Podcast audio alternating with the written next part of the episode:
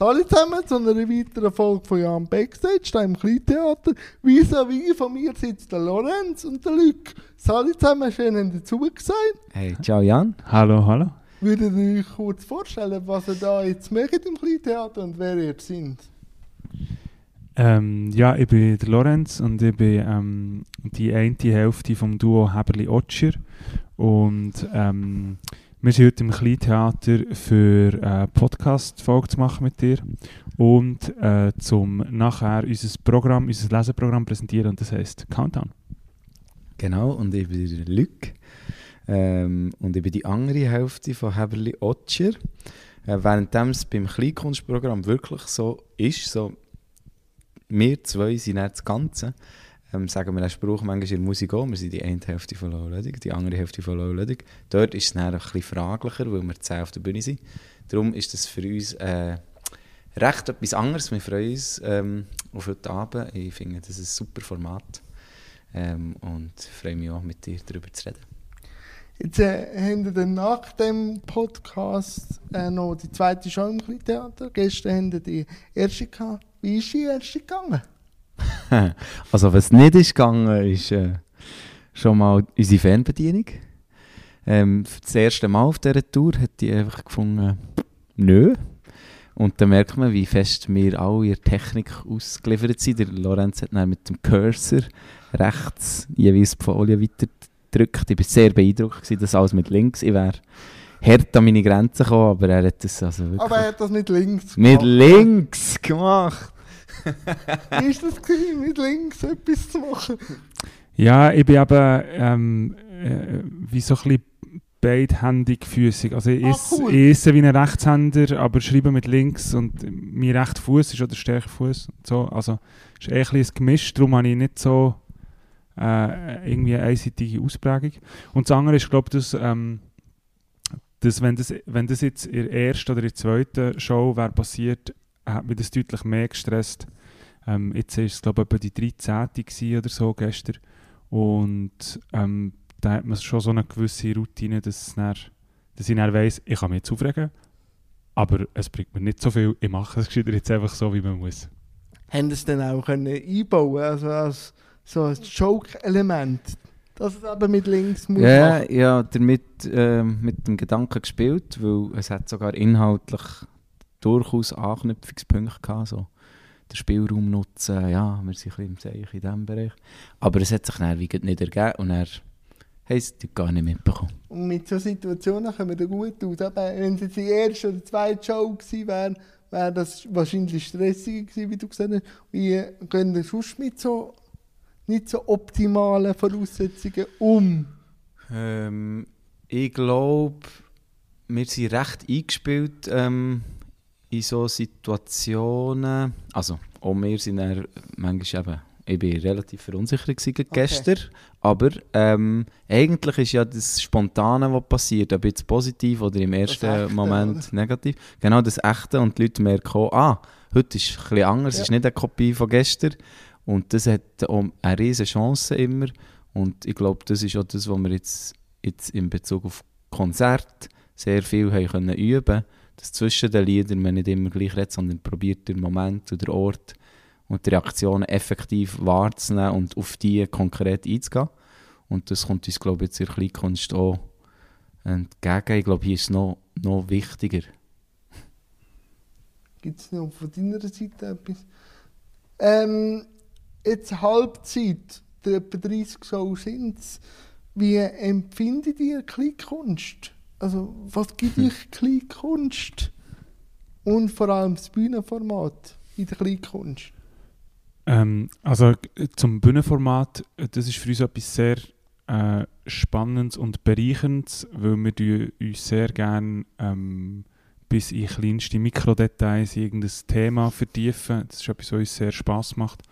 Und es ist nicht immer möglich, dort das in, eine, in ein Lied reinzupacken, das zwei bis drei Minuten soll gehen ähm, Und für uns ist, ist so ein Format, Kleinkunstformat, darum mega etwas eben bereicherndes, weil wir wie dort ausdehnt können über Sachen reden, die uns faszinieren oder interessieren oder belustigen oder auch ein bisschen Angst machen.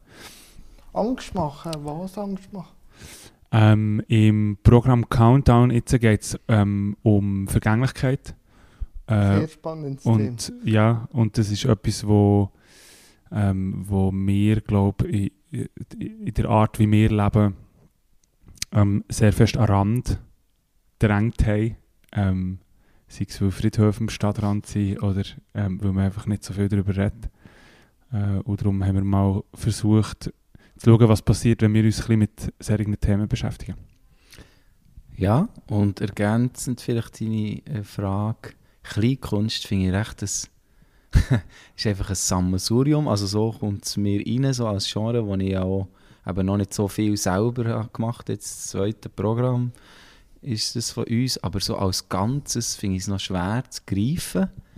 Ich, finde, ich sehe auch manchmal Sachen, die ich absolut lame finde in der Kleinkunst. Einfach wirklich so, ja. Und dann wieder Sachen, die ich finde, oh mein Gott, das ist ja unfassbar, warum sehen das nicht mehr Leute? Ähm, also dort ist, hat auch jedes Genre jetzt qualitative ähm, Spaghetti innerhalb, aber es ist ja mehr als das, es ist eben auch aus, in, in Form ist so offen. Also ich könnte jetzt auch gar nicht sagen, ist das eine Lesung, die wir machen? Nein, nicht wirklich. Ist es ein Diabel? Ist es auch nicht. Also es ist so eine, ein Hort für ganz viele Ausprägungen und das finde ich grundsätzlich mal sehr ähm, spannend. Und dann von den Orten, so Kleinkunstorte, finde ich mega spannend, wie sie variieren. Ähm, an diesen Orten merkt man, okay, es hat noch nicht so einen Generationenwechsel gegeben. Das ist irgendetwas, wo, wo schwierig ist, ähm, weiterzugeben. Oder vielleicht finden sie keine Leute. Und, und die, oder vielleicht machen die Jungen schon wie eine eigene Form. Und an anderen Orten ist das mega irgendwie organisch passiert. Und du merkst so wie, okay, äh, dementsprechend ist auch das Publikum gemischt. So, da gibt es riesige Differenzen, spannend zu sehen.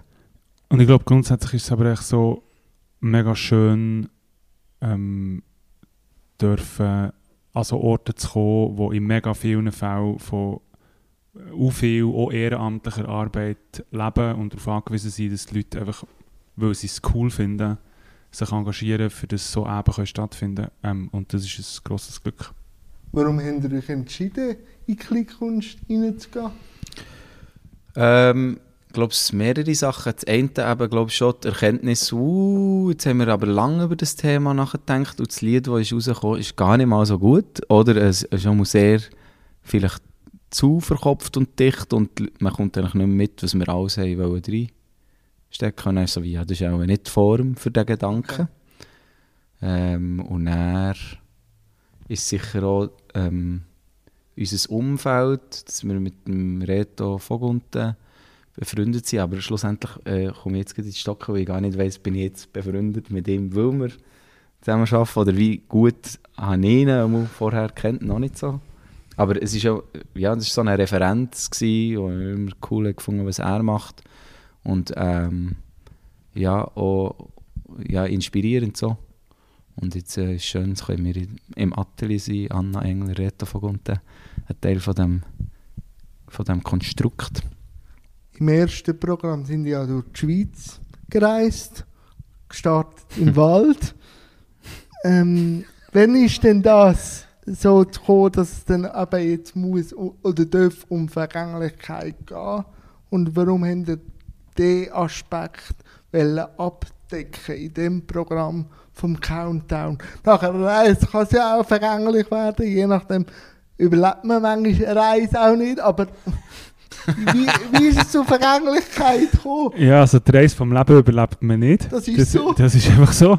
Ähm, und also, ich glaube, eigentlich haben wir wie äh, recht äh, offene, äh, offene Themen, Themensuche gemacht. Also wir haben schon vor recht langer Zeit uns angefangen Gedanken machen darüber, was wir machen können. Und dann haben wir einfach Zeug reingeworfen und vieles ausprobiert und so. Und was irgendwie ist bleiben hängen, ist, dass ein Friedhof eine Institution ist, wo ähm, eine spannende Schnittstelle ist zwischen, zwischen Leben und Tod. Weil es ist nur für die Lebenden, aber eigentlich gibt es nur wegen der Toten. Und ähm, Mhm. Äh, und und Mhm. ich glaube, das war dann schlussendlich der Ausgangspunkt. Gewesen. Und von dort sind wir weiter und dann sind wir an verschiedenste Orte her. Also das, äh, Ist auch wieder eine Reise geworden. Ist, äh, Es hat ein paar Parallelen und ähm, der Lorenz Scher ist ein guter Freund von uns und der uns aber so ein bisschen in Dramaturgie-Fragen hilft und jetzt auch hier ähm, Co-Regie hat gemacht. Ähm, hat es eigentlich recht auf den Punkt gebracht, wenn wir da alles haben gebracht, was wir eben so ein bisschen offen gesammelt Er hat gesagt, beim ersten Programm hat er eigentlich, ist es um, ist um örtliche Grenzen gegangen. Ähm, Ja. so. Und jetzt geht es um zeitliche Grenzen. Also es ist eigentlich wieder ein Grenzschlängeln. was fasziniert dich am Grenzgang? ja, die ist ja immer einfach... Oder, Frage ist- oder? ja, ja, ja, schon Oder recht. auch nicht. Und teilweise ist sie einfach gesetzt, oder? Menschengemacht, sagen wir jetzt die, auf, äh, auf dem Pass. Ja, vor allem, wenn man sich gesellschaftlich darauf geeinigt hat. Oder? Genau, und andererseits bei den zeitlichen Grenzen, wenn man jetzt an die eigene Endlichkeit denkt, dann ist sie eigentlich nicht so gesellschaftlich darauf geeinigt, sondern Individuell. einfach, sie ist. Ja, das ist so. Also, das schauen wir dann heute, ob es so ist. Warum haben auch viele in der Gesellschaft Probleme, über die Endlichkeit zu reden? Weil das ist auch, äh, ich mache es nachher noch ein auf, aber warum jetzt über den Tod an und für sich oder über die eigenen Grenzen redet man nicht so gern? Ja, ich glaube, es ist einfach, also ist recht unangenehm. Also ich meine, die Vorstellung, ähm, dass man einfach nicht mehr existiert, dass, dass alles vorbei ist, das ist etwas, wo ich finde, kann sehr Angst machen ähm, Und ich glaube, das wird so ein bisschen verstärkt dadurch, dass wir in einer Welt leben, die so tut, als kommen wir immer wieder von vor und als würde Mhm. so, und als würde so ewig jung bleiben. Ähm, wo, ja, wo dort zum Teil, finde ich, wirklich so ein bisschen krankhafte Züge annimmt. Und ich glaube, das fördert das alles. Ich glaube, es ist auch einfach kulturell sehr verschieden. Ja. Und hier ist einfach ein Rückgang von Kirchengängen festzustellen, Ja, wo, wo wie ein... Sünde, Sünde, oder? Ist ja immer- Voilà, und dann ist es so wie, okay, Ja. wenn ein ganzes Bild zusammengeht oder nicht mehr so präsent ist in der Gesellschaft, was das könnte sein, also was da näher kommt, dann ist dann die Frage, ja, wie wird es ersetzt? Ähm, weil das gibt ja auch Halt, oder? Und das kann auch sehr bedrücken. Eine Vorstellung von Hölle und Himmel hat auch äh, manchem das Leben erschwert. Aber andererseits ist es eine sehr klare Struktur. Wenn das wegfällt, ist es dann einfach auch schwierig zum damit zu dealen und darum auch eher tabuisiert, als wenn man jetzt irgendwie an Mexiko denkt, wo wo es mega präsent ist und, und gemeinsame Tage, wo es wirklich auch zelebriert wird, wo man dann vielleicht auch wieder weniger Angst hat, weil es wie ein Teil mehr vom Leben ist, als jetzt ich es hier wahrnehme. Also, ein kurzer Exkurs. Für mich ist die eigene Sterblichkeit der Beschleuniger gewesen, Sachen zu machen. Weil, wenn man sich bewusst ist, dass man den Todestag ja jedes Jahr streift, man weiß einfach Uff, die Jahrzahl dahinter nicht. oh mein Gott. Ja, aber das muss man sich manchmal ein bisschen... Das habe ich noch nie überlegt. Ich auch nicht. Ja, aber So geil. da, das beschleunigt, weil vor allem bei, bei Bro. Entscheidungen, bei Entscheidungen, also natürlich kann man das nicht immer sich fragen, stirb ich jetzt morgen, aber einfach, wollte ich, wenn es morgen fertig wäre, dass ich die Entscheidung so getroffen habe, auch wenn sie vielleicht falsch ist, aber wollte ich das, dann ziehe ich es durch oder lasse sie oder lasse auch mal eine Entscheidung so, wie sie ist. Und Mhm. das hilft mir extrem auch zu wissen, eben, dass irgendwann der Tag ist irgendwo klar, aber die Jahrzahl ist noch nicht klar. Das hat mir geholfen, zum aktiver entscheiden. Das ist so ein bisschen äh, ein, ähm, ja, jetzt gibt es das Gefühl, das ist so eine, eine Visualisierung, die wie beides in sich trägt, oder? Wo, Mhm. wo wie das Bewusstsein behaltet, das kommt, das Ja. ist irgendwie da, aber latent, das muss nicht, äh, Nein, nein. das ist nicht akut, oder? So, ich bei muss nicht, ganz grossen Fragen, wo man Ja. sich auch im, in dieser begrenzten Zeit vom Mhm. Leben muss ab und zu bei gewissen Sachen fragen, Ja. hilft das? Ja. Mhm. Finde ich ein mega, mega schönes Bild. Ich bin wirklich ein bisschen ähm, äh, auch, auch gerührt. Ist, ich habe mir das wirklich noch nie überlegt. Das ist schön.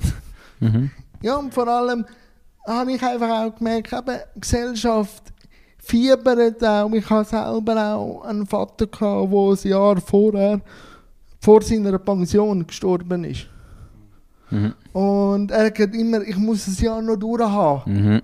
Und ja, ich, er hat das nicht durchgehabt und darum hat es mir, und ich habe ja selber eine Nahtoderfahrung gehabt, ich Okay. weiß, was es heisst, wenn man so vor der Ist-Frage ist und dann heisst es einfach, Leben geniessen, Leben Fehler machen und immer wieder korrigieren.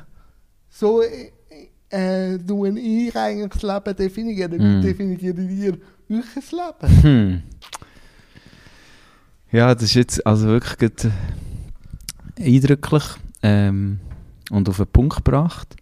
Ähm, ich habe eher Angst, dass ich es zu wenig definiert habe und man nachher eben auch irgendwann so denkt, so, hey, hättest du es doch bewusster gehabt? Ich glaube, jetzt so ein Programm schreiben, habe ich sehr als bestärkend wahrgenommen und es wirklich auch bewusster äh, zu genießen und einfach zu warnen. Es muss ja genießen nicht im Sinn von einfach nur funny stuff und alles ist super, sondern auch, wenn es schwer ist, als die Intensität als, als, äh, als Leben wahrnehmen. So. Und dort ähm, das irgendwie können zu schätzen. Aber äh, so auf drei Stichworte, wie du das jetzt gerade hast gemacht, äh, müsste ich das mir noch überlegen und gescheiter heute als morgen. Dich, Roy? Was ist das Leben für dich? Was ist das Leben für mich? Ja, ähm, Shit. ja so, so abgedroschen, glaube ich, wie es tönt, ist ist es ja schon irgendwie ein Glück. Ähm, und ich glaube, ich persönlich bin schon noch beschäftigt mit der Frage oder mit dem, mit dem Akzeptieren von, ähm, von Vergänglichkeit. Also ich glaube, das ist etwas, was ich wie intellektuell, also im, äh, mit dem Kopf schon lange Ja. habe erfasst und durchgedacht, das ist mir alles völlig klar und so. Aber wenn ich überlege, wie ich lebe und wie ich es fühle, habe ich so das Gefühl, bin ich eigentlich, bin ich eigentlich noch nicht dort, ähm, wo ich kann sagen ah ja doch, ich habe die eingemittet, die Ruhe, auch zumindest, sagen wir, die meiste Zeit, niemand hat das immer, oder? Aber so, Nein, das geht gar nicht wegen Genau. Aussenreiz. Genau, und, aber, aber ich habe schon das Gefühl, ich bin viel zu, äh, viel zu oft oder mehr als ich mir würde wünschen, noch so umgeworfen. Ähm, Kann auch eine schöne Ja. Zeit sein. also, das stimmt, wenn man man es qualitativ bewerten kann auch schön sein. das ist wahr. Ja. Ja, ja, und vielleicht kommt es ja auch also gar okay. nicht, das klingt jetzt schon fast wieder Semi. Ähm, ein guter Freund von uns kommt manchmal mit so Sätzen, die auf einem Teebüttel könnten stehen. Und dann bin ich immer hin und her gerissen zwischen, ja, das ist jetzt einfach so ein pseudo-spirituelles Mhm. Sprichwort und es ist ja vielleicht einfach auch wahr, dass es ja, de, wenn, man, wenn man genug bewusst hat, dass es ist, dass man ist, und manchmal im Einzelfall auch nicht so wichtig ist, was es ist.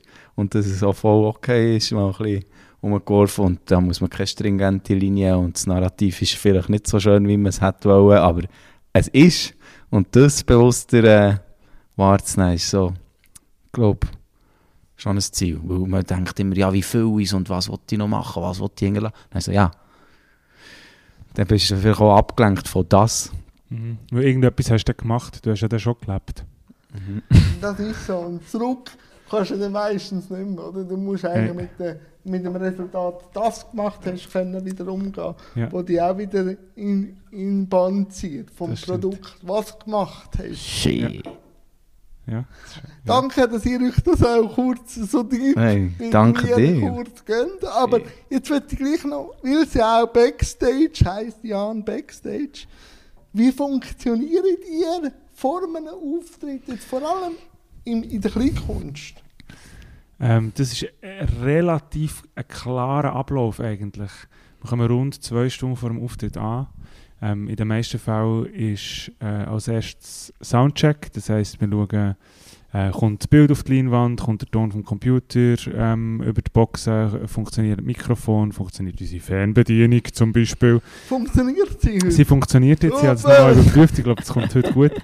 Ähm, genau, und nachher, ähm, entweder nachher oder vorher, also normalerweise eigentlich nachher, tun wir noch schnell besprechen, müssen wir noch irgendetwas Dringendes anpassen. Vom letzten Auftritt gibt es Orte, wo uns gestört haben, irgendetwas, was wir noch müssen ändern ähm, dann, Manchmal essen wir noch kurz etwas, manchmal reden wir ein bisschen, hören Musik. Oder so, wir haben dann aber noch so rund drei, vier Stunden, wo wir irgendwie füllen. Und dann Mhm. Los. sind wir zusammen oder wenn der eine ist weg und jeder für sich Zeit zu haben. Nein, also wir sind ja eh, für unsere Verhältnisse sind wir schon wie ganz allein.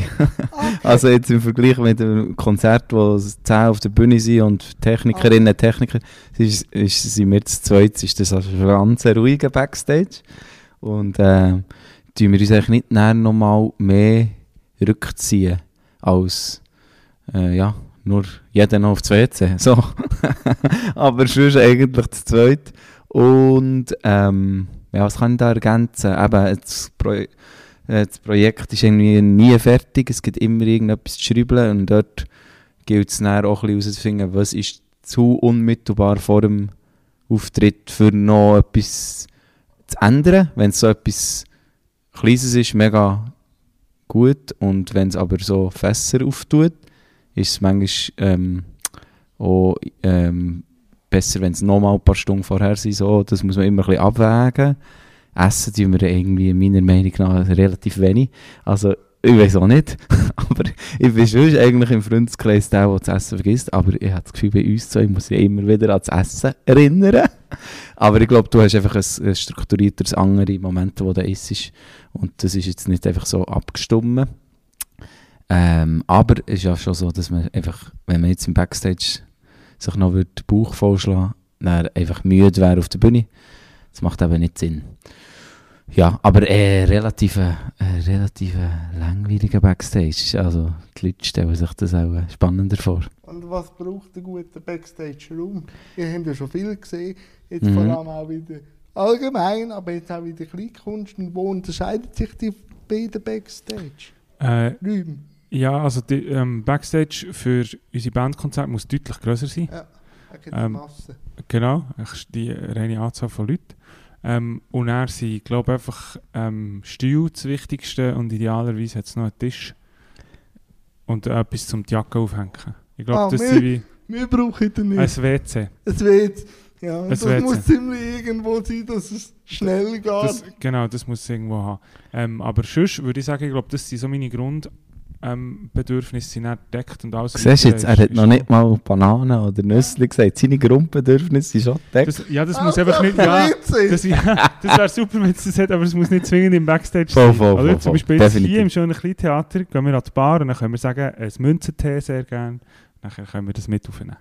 Yes, lustigerweise habe ich gestern gedacht, das ist jetzt mal wirklich wieder ein ganz schöner Backstage, wo auch die ganz profanen Bedürfnisse einfach abdeckt. So ein kleines Tischchen für noch den Laptop und nicht nur ein. Ja. Also wirklich so, ich kann es gar nicht so sagen, aber man hat so das Gefühl, es hat jemand zusammengestellt, der selber manchmal so einen Backstage braucht. Ah ja, ich sehe den Punkt. und ich wär- einfach angestellt. Genau, und ich habe dann wirklich gestern so umgeschaut und gedacht, was macht es denn jetzt besser? Weil ich, ich wüsste jetzt auch nicht, was reinstellen und ich kann es nicht so sagen. Es ist vielleicht auch einfach, dass so Orte der Charme von allem, was bisher ist passiert, auch in sich tragen und dann ist man gerne dort. Aber eigentlich braucht es ein paar Stühle, ein paar Tischchen. Finito. Aber wir haben jetzt Halbzeit, plus minus, von unserer Tour im Kleinkunstbereich. Hm. Äh, wie viel Mal haben Sie schon am Programm rumgeschlübelt in dieser Zeit? Ähm, fast nach jeder Show. Okay. Ja, aber also weißt äh, so bei der erst, nach den ersten zwei Shows noch relativ viel und nachher ähm, eigentlich immer wie mehr so Details, wo es dann zum Beispiel auch darum geht, wie sagt man einen Satz. So, hey, ähm, ich muss schauen, Pause, oder was? Genau, ich muss Mhm. dort länger warten oder ich muss das vehementer sagen oder ich muss das dem Publikum erzählen oder ich muss so tun, als wüsste ich es, dabei weiss ich es gar Weißt du, so ein bisschen Ja, ja, Performance-Sachen. es. Genau, das, wir sind halt keine Schauspieler ähm, und darum haben wir dort sicher noch sehr viel Luft gegen oben. Ähm, äh, aber genau, ja, ich glaube, es wird immer, je länger, desto mehr sind es so serige Sachen. Voll. Was ist einfacher, wenn man einen grossen Punkt muss bearbeiten muss, den man muss ändern oder Hm. eben das Kleine? Und warum? Ja, also die grossen, die funktionieren, glaube ich, einfach selbstständig, Ja. dass wir dann merken, ah, das macht einfach das Programm als Text besser. Ähm, und das Detail ist eben auch sehr abhängig vom Ort und Publikum und Moment. Und dort kann man sich auch manchmal täuschen oder dann denkt man, ja, heute ist das mega scheiße gewesen, müssen wir ändern. Und an einem anderen Ort wäre es aber gut, super und dort äh, ist, finde ich darum eigentlich fast schwieriger.